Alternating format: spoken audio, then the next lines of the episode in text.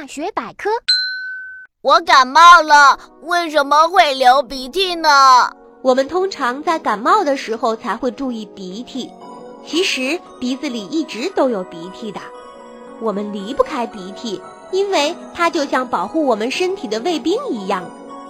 当感冒病毒从空气进入鼻子里，使人感冒时，病毒在鼻子里面活动，使鼻黏膜又肿又胀，鼻子会分泌出更多的水分或粘液。它可以帮助我们把死掉的病毒自然地排出体外。